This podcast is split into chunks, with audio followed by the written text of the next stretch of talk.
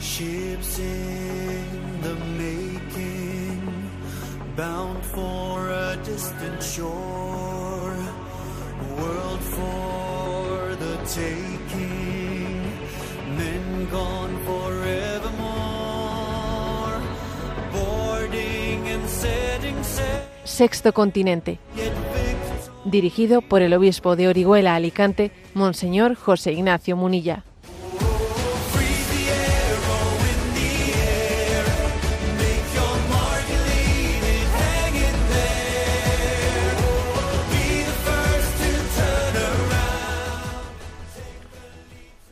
Cordial saludo a todos los oyentes de Radio María. Un día más, con la gracia del Señor, nos disponemos a realizar este programa radiofónico llamado Sexto Continente, que lunes y viernes de 8 a 9 de la mañana, una hora menos, en las Islas Canarias, realizamos allí en directo en Radio María España. Quiero hoy dedicar la entrada de este programa a hablar de, de la historia, de la importancia de conocer nuestra historia y lo hago por motivo de que se están estrenando en este momento en España algunas películas importantes que rescatan sucesos, episodios, páginas de la historia que han intentado silenciarse sistemáticamente. El cardenal Robert Sara decía, decía en una, dice en uno de sus libros que el hombre civilizado es fundamentalmente un heredero un heredero, recibe una historia, una religión, una cultura, un nombre, una familia. Somos herederos y quizás, ¿no? Una de las grandes, uno de los, de los grandes males de nuestra cultura es que se nos quiere desheredar, se nos quiere desheredar de la historia, de la religión, de la cultura, de la familia, de, nuestra, de nuestro propio ser, ¿no? El hombre es un heredero. Por eso es tan importante, es tan clave, ¿no? El conocimiento, el conocimiento de la, de la historia. Decía Chesterton además que la desventaja de los hombres que no conocen el pasado es que tampoco pueden conocer el presente. Porque la historia es como una colina, como un punto alto, desde el cual los hombres vemos la ciudad o la época en la que vivimos. Si tú no conoces el pasado es que tampoco ni siquiera llegas a conocer el presente. lo cierto es que existe ¿no? una manipulación muy grande de la historia para que nos desvinculemos, para que nos desheredemos. Muchas veces hemos escuchado eso, ¿no? de que la historia suelen escribirla los vencedores. Eso es cierto sin olvidar también que a veces los que fueron perdedores de guerras, cuando llegan al poder, pretenden reescribir la historia y volverla, eh, y volverla a reformular. En el fondo es el deseo de mostrar, ocultar, manipulando la, realidad, ¿no? Porque lo cierto es que el pasado no es un, es un tema de los historiadores, no es un tema de los políticos, y son, y son los políticos los que pretenden ser dueños de la historia. Pero es una manipulación. La historia es de los historiadores, no de los políticos, ¿no? Hoy también, en, esta, en esta experiencia que estamos teniendo en España de la ley de memoria histórica, decía el padre Anselmo Álvarez del Valle de los Caídos, decía él que se recrea la historia para hacerla coincidir con lo que se hubiera deseado que fuera se utiliza la historia para hacer una guerra ideológica. O sea, es, es de nuevo pretender adentrarte en el campo que no te corresponde, no te corresponde el campo de la historia. La historia está siendo un campo de manipulaciones ideológicas, ¿no? Bueno, y, y en esta lucha, en esa batalla de la historia, existen episodios que son sistemáticamente, que han sido sistemáticamente silenciados, ¿no? Y dos de esos episodios silenciados mm, pues, en la historia han sido uno en, en México, el de la Guerra de los Cristeros. La Guerra de los Cristeros, a inicios del siglo XX, fue sistemáticamente silenciada por los gobiernos masónicos mexicanos, de manera que, los, eh, que las generaciones de México han, han crecido recibiendo noticia de las guerras cristeras, pero no, no, eh, desde los planes oficiales de, educación, no, sino transmitiéndola pues casi de una manera eh, pues suberticia, no como si se estuviese transmitiendo una noticia en el seno de las familias, ¿no? Eso que ha, acontecido en, en, México es también lo que ha acontecido en Francia, en Francia con respecto a la gran masacre de la Vendée, la gran masacre de la Vendée que bueno pues que aconteció al poco tiempo de la Revolución Francesa, cuando eh, una zona especial, ¿no? una, región francesa, la Vendée, se resistió a asumir pues, eh, esos ideales revolucionarios que rompían con, tradición, con la tradición católica. Y entonces allí se produjo una masacre increíble, uno de esos episodios de un auténtico genocidio de más de 200.000 personas, pues de un número pues parecido al de la Guerra de los Cristeros, donde pudieron morir unas, unas 250.000 personas, ¿no? Y son dos hechos en los que se intentó aplastar, eh, aplastar la sensibilidad católica del pueblo en, una, en un claro intento de arrancar el alma del pueblo. Pues bien, la buena noticia es que hoy en España, pues hoy 15 de septiembre, se estrena una película Vencer o Morir, subrayando esa epopeya de la Vendée en España.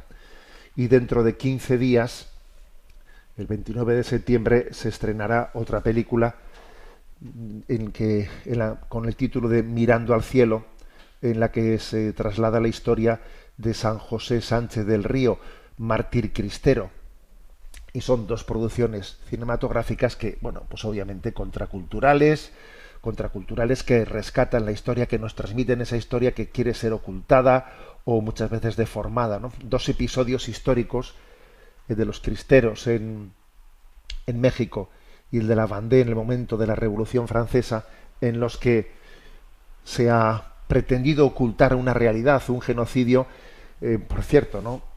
Haciendo referencia a la película que hoy se, estrena, ¿no? Vencer o morir, la epopeya de la Vendée, bueno, pues paradójicamente un genocidio hecho en nombre de la libertad, de la igualdad y de la fraternidad. Nunca unos ideales pudieron ser más manipulados, ¿no? Libertad, igualdad y fraternidad. Y todo aquel que no piense como nosotros, pues lo pasamos por la guillotina. ¿eh? Así de claro, es la, esa ha sido la realidad de la Revolución Francesa, esa ha sido la realidad de la supuesta fraternidad de los pueblos marxistas, etcétera. Esa, ha sido la realidad, ¿no? Bueno, pues saludamos, por lo tanto, saludamos este, este esfuerzo realizado para, para poder conocer la historia en su, en su profundidad, ¿eh? porque, repito, esa, esa expresión del, del cardenal Robert Sara, el hombre es fundamentalmente un heredero y tenemos que conocer esa herencia frente a esta cultura de la de la cancelación en la que también se nos quiere ocultar la historia. ¿no? Voy a concluir esta entrada citando una, una frase del Papa Francisco en la que denuncia, ¿no? denuncia este intento de ocultar la historia. Él dice que esta cultura de la cancelación es una forma de colonización ideológica que no deja espacio a la libertad de expresión y que hoy asume cada vez más la forma de una cultura de la cancelación que invade muchos ámbitos e instituciones públicas. En nombre de la protección de las diversidades se termina por borrar el sentido de cada identidad con el riesgo de acallar las posiciones que definen una idea respetuosa y equilibrada de las diferentes sensibilidades.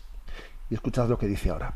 Se está elaborando un pensamiento único peligroso, obligando a renegar de la historia, o peor, o peor aún, a reescribirla en base a categorías contemporáneas, mientras que toda situación histórica debe de interpretarse según la hermenéutica de la época, no según la hermenéutica de hoy. Eh, qué, frase tan potente, ¿no? Esta del Papa Francisco. La historia tiene que interpretarse según la hermenéutica de su tiempo, no, no desde la ideología del que pretende contárnosla en este momento. ¿no?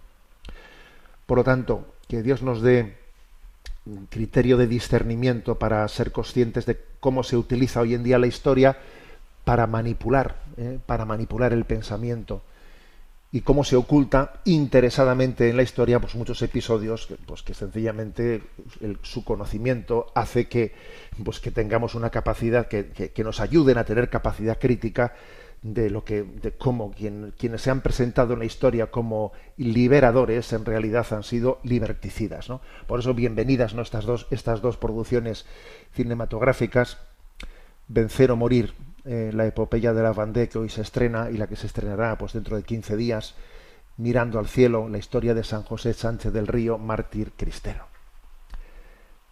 Sexto Continente es un programa que tiene interacción con los que sois usuarios de redes sociales en Instagram y en Twitter a través de la cuenta arroba obispo munilla. Los programas eh, bueno, también, también en los que sois usuarios de Facebook podéis interactuar a través de la cuenta que lleva mi nombre personal y los programas anteriores de Sexto Continente están a vuestra disposición tanto en el podcast de Radio María como en las plataformas de Spotify y de iVox eh, con el canal con el nombre de Sexto Continente y decir que la página web multimedia www.enticonfio.org allí también pues eh, recoge no solo otros muchos materiales de evangelización, sino también tiene un apartado para los programas de Sexto Continente. Allí también los podéis encontrar. Bueno, vamos adelante en este, en este programa de este 15 de septiembre, mm, día de nuestra Madre Dolorosa, al día siguiente de la exaltación de la Santa Cruz, en esa íntima unión entre madre e hijo, hoy celebramos el día de la Virgen de los Dolores, la Dolorosa, y haya nos encomendamos en este programa. Voy a compartiros, como primera, primer tema de hoy, voy a compartiros un artículo que fue publicado en Religión y Libertad el 2 de septiembre, que creo que puede ser interesante. Sé que en la en este programa pues hay sacerdotes, eh, oyentes, muchos laicos comprometidos en la vida de la Iglesia, que pues que tenemos todo nuestro deseo en en evangelizar, en hacer nuestras parroquias vivas, en renovarlas. Estamos ahora en el inicio de un curso pastoral, estamos implementando pues, el plan pastoral del curso 2023-2024. Nos preguntamos a nosotros mismos qué podríamos hacer, qué no hacemos, eh, qué podríamos hacer mejor de lo que estamos haciendo, en dónde deberíamos de poner los acentos. Bueno, es una, eh, obviamente, es ponernos en clave en clave de nueva evangelización, ¿eh? siendo conscientes del momento tan apremiante ¿no? que vivimos. Bueno, pues se publicó, como decía, eh, pues en esa fecha, una, un artículo que, yo creo que merece la pena comentar. ¿no? Eh, tenía el título Unas parroquias crecen. Estudias por qué y ves que aplican siete criterios de evangelización. ¿no? Se trata de un, de un de un reportaje hecho por un veterano semanal norteamericano, ¿eh? un semanal, una revista semanal católica, ¿no? Eh, que es Or Sunday em, eh, Visitor, que lo que hace es estudiar una serie de, de, parroquias, una de Denver, otra de Texas, de Michigan, de Indiana, de Tennessee, y lo que ha hecho ha sido decir, bueno, a ver estas parroquias que están especialmente mm, bendecidas, ¿no? Que, bueno, pues que Dios les ha bendecido con una pastoral fuerte, que son parroquias que crecen en un contexto en el que somos conscientes, ¿no? De que más bien nos vamos debilitando. Entonces, vamos a fijarnos en esas parroquias, porque existen también en medio de, un contexto de, de secularización, de debilitamiento, hay parroquias que son especialmente bendecidas. Sin duda habrá también razones sociológicas, ¿eh? sin duda. Las cosas no tienen explicaciones así simples, pero aparte de algunas explicaciones sociológicas, porque este barrio va creciendo en población, porque el otro barrio va decreciendo, hay razones sociológicas, claro. Pero aparte de eso, también hay razones pastorales de que el cuidado mm, de una de una parroquia pues se hace con, con, éxito, se acierta en las claves de cómo hacer que la parroquia pues sea viva, ¿no? Bueno, esto es lo que este semanario norteamericano ha estudiado y entonces pues habla de siete elementos comunes en esas parroquias fuertes de pastoral fuerte. Siete elementos comunes que los voy a compartir, ¿no? El primero, ¿eh? dice, una liturgia reverente, solemne y fiel. Es curioso, ¿eh? Dice, liturgia reverente, solemne y fiel. Dice, algunas de estas parroquias tienen una, por ejemplo, una música más contemporánea, otras tienen un canto más tradicional, pero sea quizás no pues con, un, acento más canto tradicional pues de gregoriano o otras no una música más contemporánea pero lo que es cierto es que estas parroquias tienen una liturgia reverente solemne y fiel una música hermosa y con un sentido de trascendencia la liturgia es trascendente hay que reconocer que pues a veces nos hemos equivocado haciendo de la liturgia, subrayando la liturgia, sencillamente un lugar de, encuentro entre las personas. ¿eh? Una especie de fiesta. Hemos subrayado el aspecto festivo, festivo de la liturgia. La liturgia es una fiesta en la que nos encontramos dominicalmente y, a ver, mm, curiosamente eso que parecía que era como acercarse, al final es, de devaluar, es devaluar. ¿eh? Subrayar meramente ese aspecto, olvidando que la liturgia tiene un aspecto de trascendencia que nos tiene que elevar, ¿eh? elevar a Dios. Uno cuando entra en la liturgia tiene que ser consciente que está entrando en una dimensión, en una dimensión que me está, me, está uniendo a la liturgia del cielo. ¿eh? En el cielo se celebra una liturgia al mismo tiempo que nosotros la celebramos aquí en la, en la tierra. ¿no? La liturgia de la iglesia celestial se une a la liturgia de quienes peregrinamos en esta vida. Entonces esta es la primera característica. Dice liturgia reverente, solemne y fiel. las parroquias que tienen un, especial auge se caracterizan por esto. ¿eh? El chapucear, el, hacer una, eh, pues teóricamente, ¿no? Pues una, una, versión litúrgica en la que yo la yo la, deformo y, me la invento, me la invento y bueno, pues al final eso, que parece que en un primer momento uno recibe unos aplausos, mira qué guay, mira, al final te acabas quedando solo, pues porque eso al final es un producto mundano. Segundo elemento, puertas abiertas. Estas parroquias que se han estudiado, y que han tenido un especial éxito pastoral son parroquias de puertas abiertas. ¿eh? Incluso, eh, no me refiero únicamente al sentido espiritual del término, sino el sentido literal. O sea, las parroquias están abiertas, porque claro, si las parroquias comienzan por estar físicamente cerradas, pues vamos mal. Son parroquias que han asumido ese riesgo, que se lo han currado, que han dicho, a ver, ¿cómo hago yo para que la parroquia esté abierta durante el día? Busco personas, para que hagan turnos. Y además esto lo han cogido como punto de partida para crear una cultura de la hospitalidad.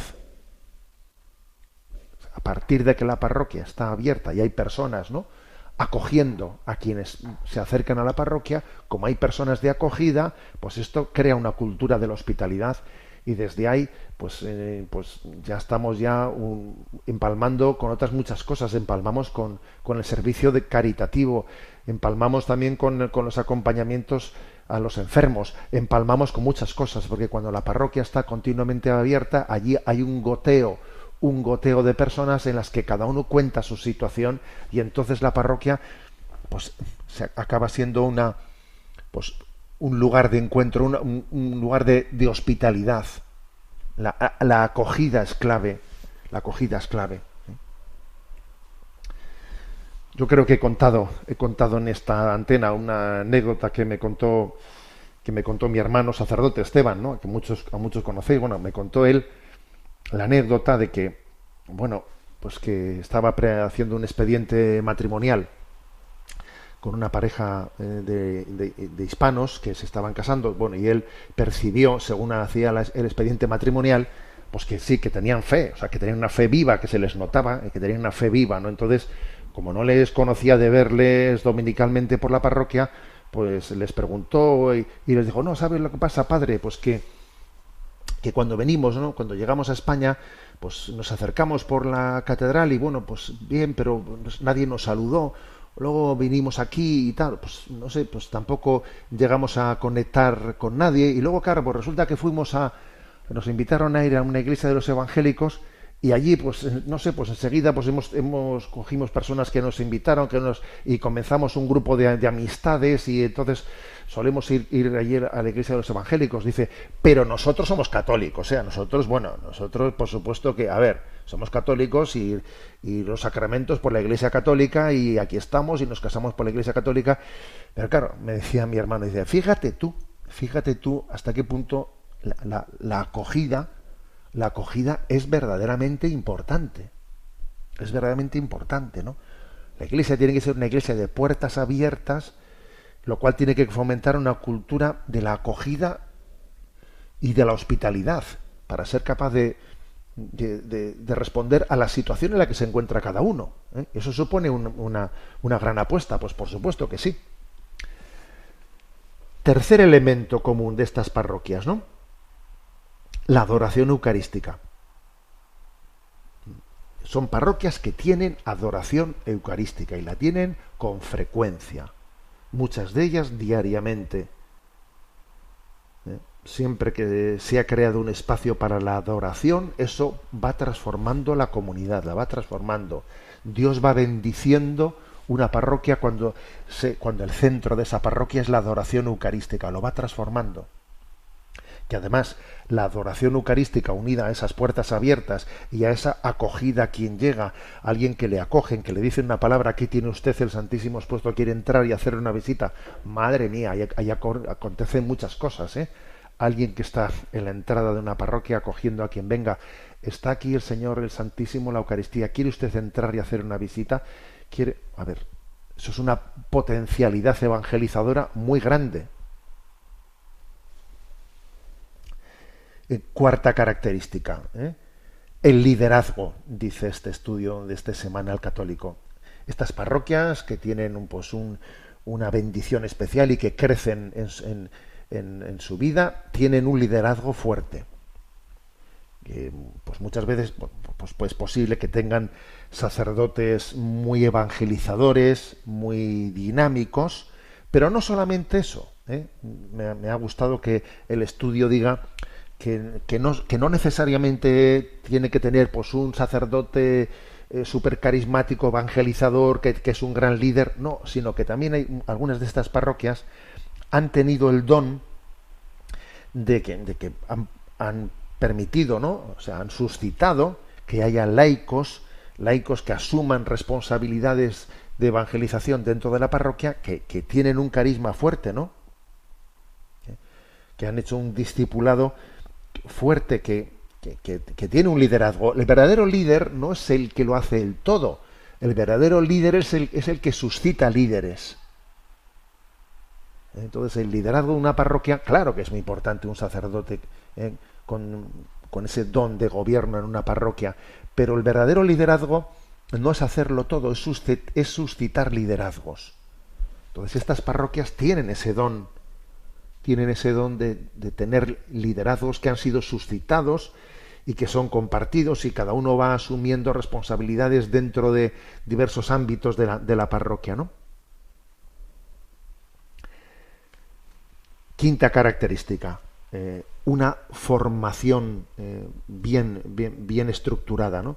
Son parroquias que, en las que hay pensado un programa de formación, algunos de pre-evangelización, y también de, formación profunda en el catecismo de la Iglesia Católica, se ofrecen oportunidades de catequesis, de formación, de estudio, de debates, de encuentros. Son parroquias en las que hay un ámbito formativo fuerte, eh, respondiendo pues a, a, los distintos ámbitos de las, de las personas que, que conformen la parroquia.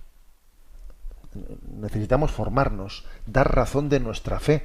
Estamos en, un, en una cultura que nos llena de dudas, ¿no? Entonces, a ver, necesitamos formarnos. Sexto elemento, ¿eh? el sexto elemento.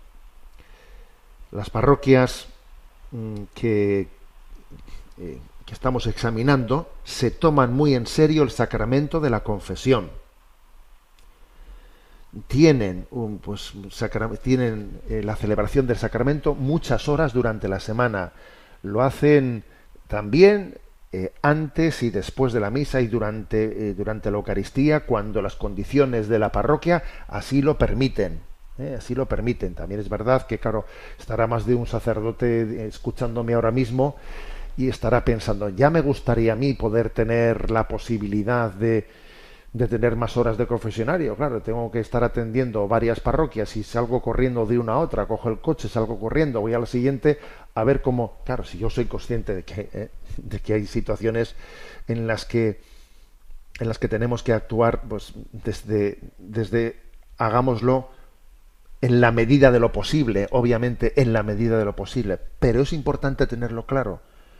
Porque, por ejemplo, no, pues si, si fuésemos conscientes de esto los sacerdotes, igual dijésemos, me voy a ir de vacaciones a un sitio, a un lugar, me voy a ir a descansar una semana a un lugar en donde sé que hay un compañero que está solo y si yo me pusiese mi, tiempo de descanso, ¿no? Una semana ir de descanso a confesar unas horas en tal lugar, ayudaría a otro sacerdote para que haya, para que pueda ofrecerle el regalo de que haya alguien confesando, ¿no? Y en séptimo lugar, ¿eh? el séptimo elemento que también es analizado en este artículo, la, belleza de la parroquia, ¿eh? la belleza y el cuidado de la parroquia. Es una ventana, es una ventana a través de la cual Dios entra en nuestra alma, es un arma poderosa de evangelización. ¿eh? La belleza, la belleza salvará al mundo, ¿no? Que decía Dostoyevsky, y es cierto que, que el cuidado de la belleza de nuestros templos, pues de las imágenes litúrgicas, etcétera, no, pues creo que nos ayuda al alma, le ayuda a, hasta primero a, abrirse a esa trascendencia y luego a, establecer un diálogo, ¿eh? Un diálogo. Bueno, pues estos son los siete elementos comunes que están subrayados. ¿Qué, qué secreto ¿no? pueden tener las parroquias que en medio de esta gran crisis, sin embargo, crecen? Como digo, sé que, claro, que hay, hay factores sociológicos sin duda también, ¿eh? que lo explican. Soy consciente de que hay barrios que decrecen y otros barrios, pero bueno, pero además de los de los factores sociológicos, me parece que es, que es muy interesante estudiar estos siete elementos comunes ¿no? De estas parroquias bendecidas en su pastoral. Y los voy a repetir. Primero, primero, liturgia, liturgia reverente, solemne y fiel. Segunda, parroquia de puertas abiertas, con cultura de hospitalidad y acogida. Tercero, adoración eucarística como corazón ¿eh? de la parroquia. Cuarto, un liderazgo fuerte, compartido en el seno de esa, de esa parroquia, un liderazgo fuerte, unos consejos pastorales verdaderamente eh, activos. ¿no? En quinto lugar, formación bien pensada, bien organizada, cursos formativos en distintos niveles. Sexto, el, sacramento de la confesión celebrado y ofrecido de una manera pues, pues, pues, pues eh, continua. Y en séptimo lugar, ¿no? el cuidado de la belleza del templo y de los lugares y de los lugares de oración. Siete elementos, ¿no? Bien, bien importantes. Bien, pues vamos adelante en nuestro, en nuestro sexto continente ¿eh? y vamos a, pasar a un momento, al momento en el que también los oyentes tenéis vuestra participación. ¿eh? Momento en el que los que han escrito al correo electrónico sextocontinente arroba sextocontinente arroba radiomaria.es pues podéis allí habéis hecho llegar vuestros vuestras preguntas, vuestras participaciones, que las vamos también a integrar en este programa. A Natalia, que le tenemos en la emisora, le vamos a pedir que nos las presente. Adelante, Natalia. Muy buenos días, monseñor. Eh, una oyente llamada Milena Gabrieli nos hace la siguiente pregunta. Disculpe mi pregunta un tanto inusual. ¿Podría decirme qué canción es la que utiliza como banda sonora o sintonía del programa Sexto Continente? Bueno, pues la verdad es que me llama, me llama la atención que llegan muchas preguntas sobre la sintonía del programa de Sexto Continente.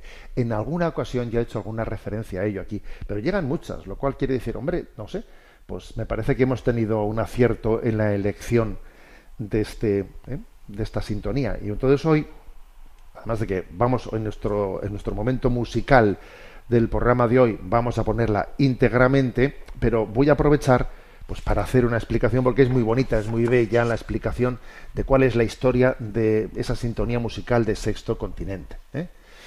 Es una canción, una canción que tiene como título Ayer Grants, terreno más alto, sería traducido al español, que es una canción con la que Dinamarca se presentó al Festival de Eurovisión en el año 2018. La cantó el danés eh, Rasmussen. ¿eh? Y es una canción muy interesante. Bueno, por cierto, en aquel festival ganó Israel. Y esta canción quedó en el noveno puesto, o sea, un puesto bastante bueno, pero lo que fue interesante es que fue el voto popular el que aupó la canción, no, no fue una canción, digamos, muy votada por las naciones, sino que el voto popular fue el que la aupó pues, a, puestos, a, puestos mm, primeros, ¿no? Y es una canción que entró un poco de forma semifurtiva en el festival, porque el Festival de Eurovisión hace mucho alarde de laicismo, de laicismo de que allí no se permite cantos que tengan evocaciones religiosas, ¿no? Y entonces es un canto que evoca la historia de San Magnus de las Orcadas, ¿no? Y vamos a explicar quién es este santo, ¿no? Bueno, pues bueno, también decir que esta canción Ayer Grans, terreno más elevado, tuvo una eh, estética vikinga, o sea, son hay unos vikingos barbudos los que salen cantándola. Es un ritmo combativo, digamos pues un pop con toques de folk nórdico, ¿eh? pero es una canción que, que la verdad es que es verdaderamente sorprendente porque es un canto a los que trabajan por la paz. ¿eh? El estribillo, pues en inglés exhorta, ¿no? Que vete, sé el primero en retirarte de la guerra, ¿no? Vete, vete a un terreno más alto, ¿no? Y entonces la canción se inspira en un personaje muy concreto, San Magnus de las Orcadas. ¿eh? este San Magnus de las Orcadas era un noble, un noble vikingo que se llamaba Magnus Erledenson, ¿eh? que decidió no optar por la violencia y evitar muertes, ¿no? Y bueno, pues eh, hace pocos años se han celebrado el los, en los 900 años en las islas Orcadas que están al norte de Escocia, los 900 años de su martirio. Fueron allí todos los obispos escoceses y el obispo noruego a celebrar su, pues un noveno centenario, ¿no? Como digo, está, está inspirada esta canción en esa figura histórica. ¿eh? Cuando se presentó la, e, este canto, pues en, se, se, hizo la rueda de prensa que todas las, eh, las naciones hacen para presentar el canto, pues se habló de los valores éticos que tenía, ¿eh? que es un canto que, de un personaje que rechaza usar las espadas, que busca eh, pues la, la, solución en el diálogo, en el encuentro, porque claro, allí se ocultó en la rueda de prensa, pues obviamente se ocultó que se estaba hablando de un santo y de un santo canonizado, ¿no? Para, digamos que la, la, tuvo, ¿no? La, habilidad ¿eh? de ser introducida esta canción, pues en ese festival de Eurovisión, sin que quizás no el jurado, etcétera, fuese consciente de que se estaba hablando de la vida de un santo. ¿eh? voy a leer voy a, traducidos algunos de los párrafos no dice es un hombre que se fue para siempre subiendo a bordo y largando velas no habla de su martirio. Congela la flecha en el aire. Eh, haz tu marca y déjala ahí colgando. Deja deja a un lado las flechas y la y las luchas entre ellos no sé el primero en retirarte da el salto para desembarcar en un terreno más alto. Bueno, pues esta es un poco la historia. ¿Y quién es este santo? A ver, pues eh, San Magnus de las Orcadas, este noble vikingo, que podríamos decir que es como si fuese un conde, ¿no? Prefirió morir antes que introducirse pues en la, en la guerra, en la lucha del poder, ¿no? Estamos hablando de un, suceso del año 1115 y Magnus de las Orcadas fue Mm, asesinado por un primo hermano suyo, por un primo hermano que se llamaba Jacón, quien rompió los juramentos de tregua pues que había firmado con su primo, habían llegado ¿no? pues a un acuerdo de, que no iban a luchar entre ellos, se iban a repartir ¿no? eh, se iban a repartir las zonas de gobierno, cada uno iba a gobernar en una zona, y entonces habían llegado a una serie de acuerdos y los habían firmado. Y entonces, pues, habían convocado pues para el día de Pascua, el día de la resurrección del Señor, un encuentro en el que se iba a firmar esa convivencia entre hermanos, ¿no? Y habían acordado en que se iban a acercar únicamente cada uno con dos barcos, ¿eh? y, con, y con poca escolta, ¿eh? porque era un encuentro no de guerreros, sino un encuentro de hermanos. Pero el primo de Magnus, Jacón, pues, por cierto, el, el, padre de los dos había sido, habían sido hermanos gemelos, ¿no? Le traicionó y acudió no con dos barcos, sino con ocho barcos y llenos de guerreros, ¿no? Entonces, claro, pues se, dieron, se dio cuenta que el otro no iba allí a, en son de paz, sino todo lo contrario. Iba diciendo, aquí solamente tiene que haber uno que tenga capacidad de gobierno, ¿no? Y al otro hay que eliminarlo. Y entonces es curioso porque allí lo que ocurre se parece mucho a la, a la pasión de Cristo. Hay una traición, pero Jesús, mejor dicho, pero Jesús, pero Magnus de, la, de las horcadas, como, como Jesús mm, rechaza el, intento que tienen sus, eh, sus acompañantes de, de, defenderle, sacan las espadas y él dice, guarda las espadas, ¿eh? él no quiere una defensa, él ve que está siendo traicionado como Jesús fue traicionado ¿eh? y, y, se niega, se niega a luchar por el poder. Tenía 35, 35 años cuando eso ocurrió, ¿no? Y hay que decir que estábamos en la cuarta generación de las, de las tribus vikingas que ya habían sido cristianizadas. Claro, habían sido cristianizadas ya hace cuatro generaciones, pero era, claro, cuatro generaciones es poco tiempo. Claro, su primo también era cristiano, ya, pero era cristiano que todavía no habían sido capaces de, de purificar pues toda, toda esa cultura violenta vikinga en la que se en la que en la que gobierna y manda el que, el que es capaz de matar a sus contrincantes, ¿no? Entonces, esa cultura tan violenta todavía no había sido cristianizada. Sí, se habían bautizado, pero en el fondo el cristianismo no había penetrado en ellos, como ocurre en tantas otras ocasiones de la historia, ¿no? Que el cristianismo en el fondo es un poco de, de pátina externa, pero no, no penetra nuestros criterios, ¿no? Entonces, pues, San Magnus de las Orcadas también él pues había durante un tiempo en su vida había sido un pirata saqueador vikingo, ¿no? Hasta que llega un momento en que su conversión es más profunda y ya se niega a, a seguir a, seguir haciendo de saqueador de vikingo, no de, ser un pirata en los mares, se niega a hacerlo porque en el fondo eso es pues claro, pues una forma de vida totalmente anticristiana. Y entonces comienza a ser un gobernante pacífico ¿eh? y se niega a permitir las prácticas de saqueo y piratería contra las poblaciones, ¿no? Y entonces, ¿qué, ¿qué ocurre? Pues que su primo, Jacón, no se fía de él, no se fía, y, dice, aquí para... Lo único que me, va a asegurar a mí es que mi primo desaparezca del mapa, ¿no? Y entonces allí le tiende esa trampa el día de Pascua, el día de Pascua, que se supone que habían llegado eh, al acuerdo de hacer una gran fiesta, resulta que todo era una trampa y en ese momento él se encuentra con el momento del sacrificio de su vida. ¿no? Es interesante, eh, se dispone, se dispone como uno de los testigos que iba con Magnus de las Orcadas, sobrevivió él a los a las pocas décadas de este episodio de este martirio hizo hizo un relato, ¿no? Hizo un relato de, de ese momento, de ese momento dramático. ¿eh?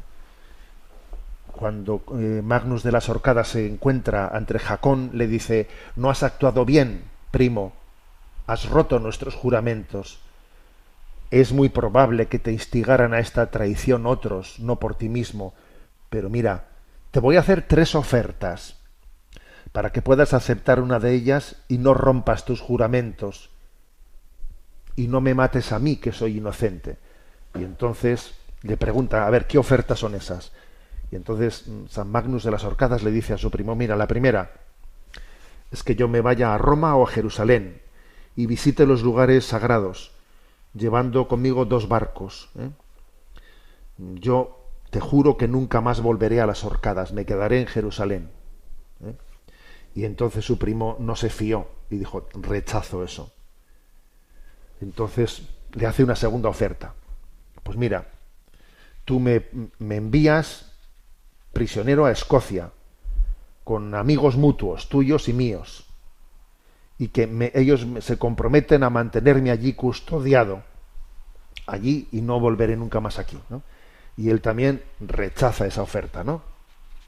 Entonces dice, bueno, pues te hago una tercera oferta, para no romper el juramento y tal. Bueno, pues le dice, Dios sabe que pienso más en tu alma que en la mía propia, porque sería mejor que hagas como digo, y no toques mi vida, y le ofrece, déjame mutilado como quieras, o despojado de mis ojos, arráncame los ojos, y que sea yo arrojado a un calabozo oscuro.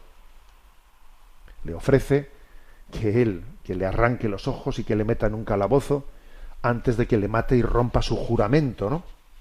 Pero Jacón, Jacón dijo en ese momento, de acuerdo, acepto esto. Pero los guerreros que iban con Jacón, su primo, dijeron, no, no, cuidado, Cuidado que el día de mañana podría ser rey aunque tenga los ojos arrancados y no y no aceptaron ese trato y entonces de alguna manera es como cuando ¿eh? a Juan Bautista le, le obligan a cortarle la, cabeza, ¿no? Al rey, Herodes, mejor dicho, le, obligan a cortar la cabeza de Juan Bautista, ¿no? Mátale, mátale, ¿eh? porque no hay otra forma de garantizar ¿eh? nuestro, nuestro poder, ¿no? Y en ese momento, pues es cuando Magnus se, ve que ha llegado el momento de su, de su martirio, se pone delante de Jacón y le dice, ¿no? Aquí estoy, no se pone de rodillas para ser sacrificado. Comienza, según el relato del martirio, el portaestandarte, que es el que tenía que ejecutarle, se negó a hacerlo. Después llegó el momento, se le ordenó al cocinero que el cocinero le matase, pero se puso a gimotear, a llorar, y Magnus le dijo, esta tarea es honorable, sé firme y tendrás mis ropas. Le ofreció su ropa, dice, mátame y coge tus ropas y llévatelas. ¿eh? No tengas miedo, pues haces esto contra tu voluntad, tú no estás pecando. La verdad es que es un martirio impresionante. ¿eh? Cayó a tierra, se entregó a Dios ofreciéndose como sacrificio. No solo rezó por sus amigos, sino también por sus enemigos y asesinos, les perdonó de todo corazón las ofensas que les infligía, confesó sus pecados a Dios y, en ese momento no pues entregó su vida. Bueno, ¿qué ocurrió?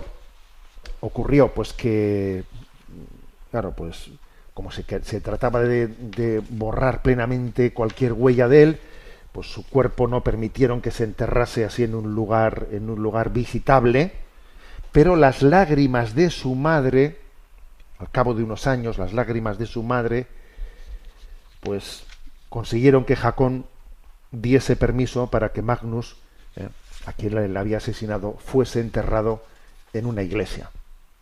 Y entonces sacaron allí los restos que estaban eh, maltratados y los llevaron a una iglesia.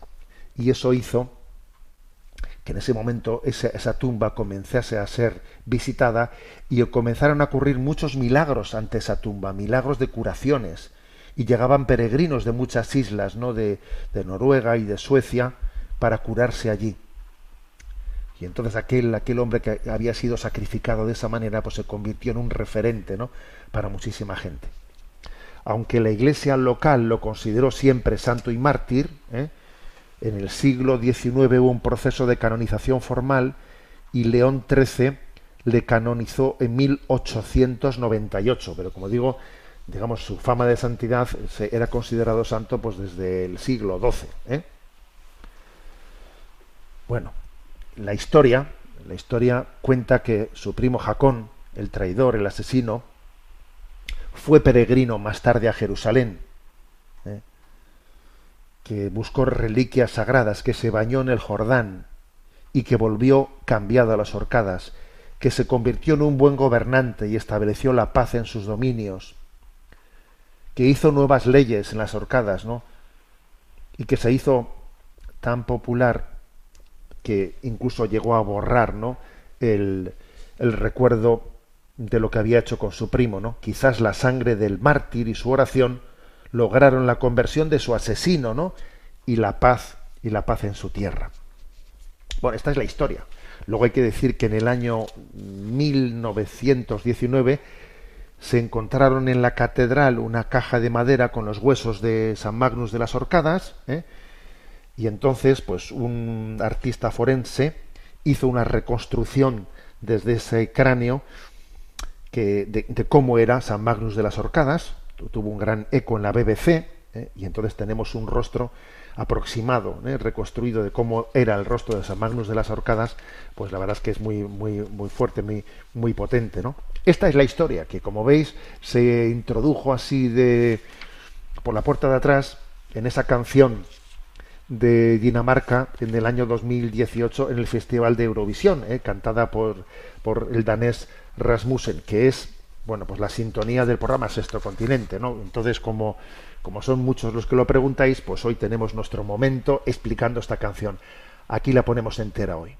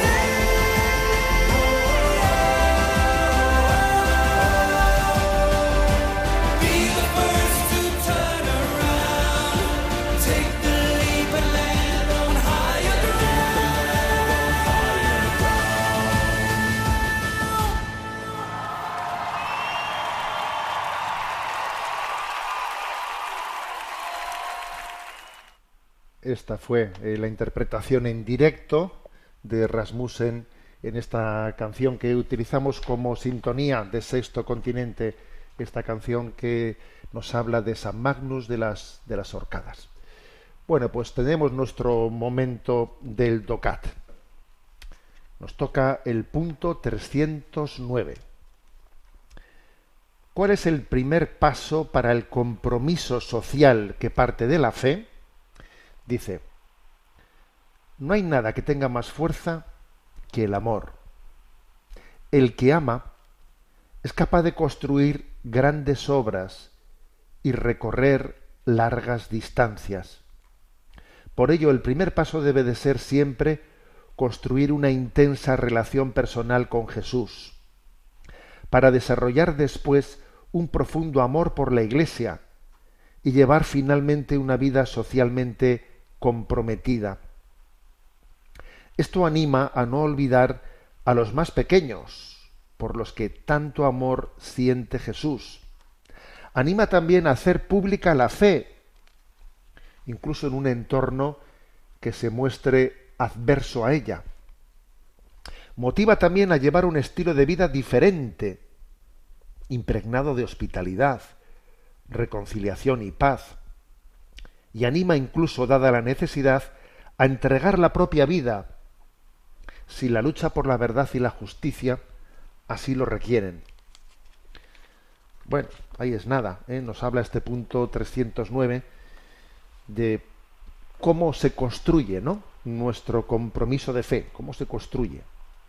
Entonces, no, fijaros bien, la verdad es que la manera que tiene de explicarlo lo deja las claras, que a veces nosotros, pues cuando hablamos de compromiso social, eh, dejamos a Dios en un, a un lado y entonces parece que estamos hablando de, de, otro tema distinto a nuestra religiosidad y que el compromiso social pues es pues una opción horizontal en la que la dimensión vertical de nuestra relación con Dios queda a un lado. Y, como veis esto está absolutamente aquí pues planteado de otra manera. Aquí la dimensión vertical y la horizontal se integran no aquí dice compromiso social comienza por fundarse en una relación intensa con Jesús o sea es mi relación con Jesucristo es mi relación con Jesucristo la que funda mi compromiso social ¿Por qué? Porque el compromiso social no es posible sin un motor, sin el motor del amor.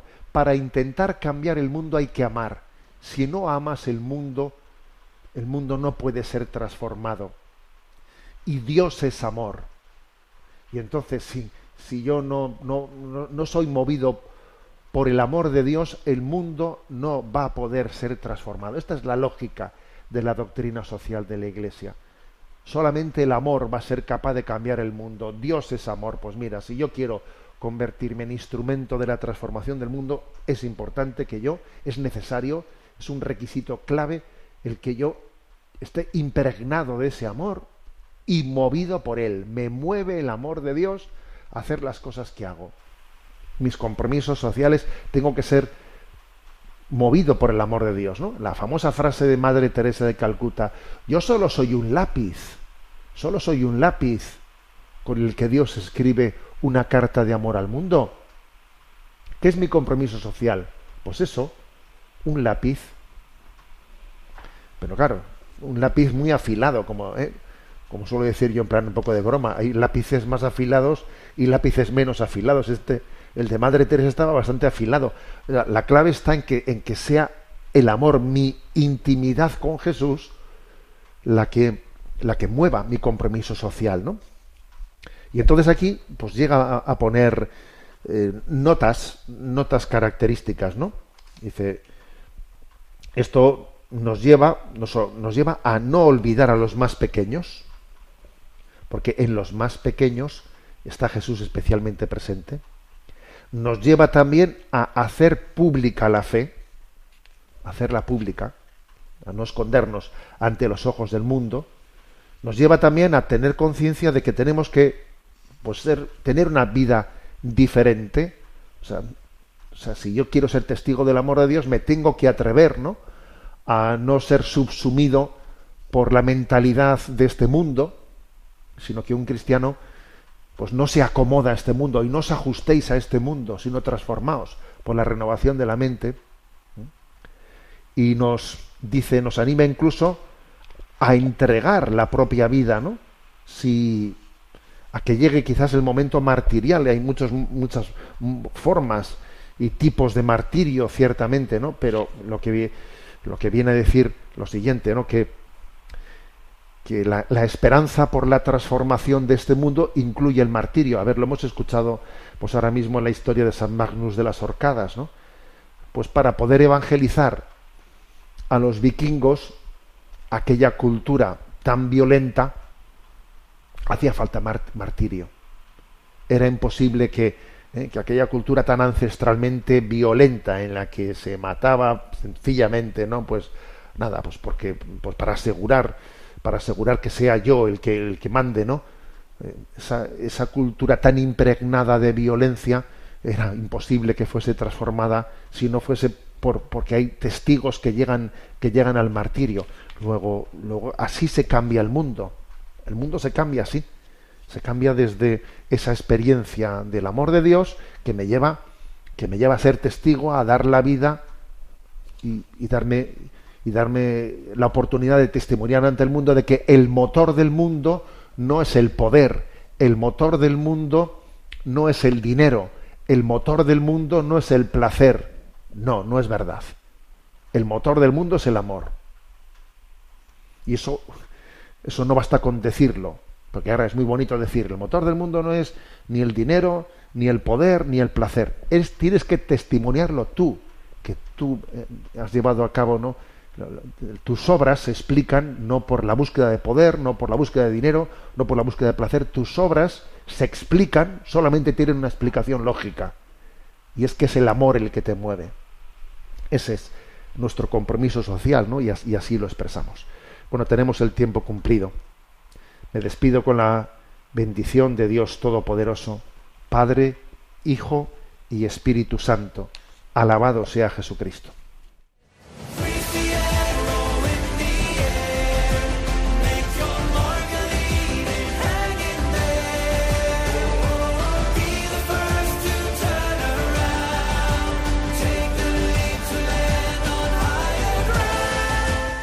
Finaliza en Radio María Sexto Continente, dirigido por el obispo de Orihuela Alicante, Monseñor José Ignacio Munilla.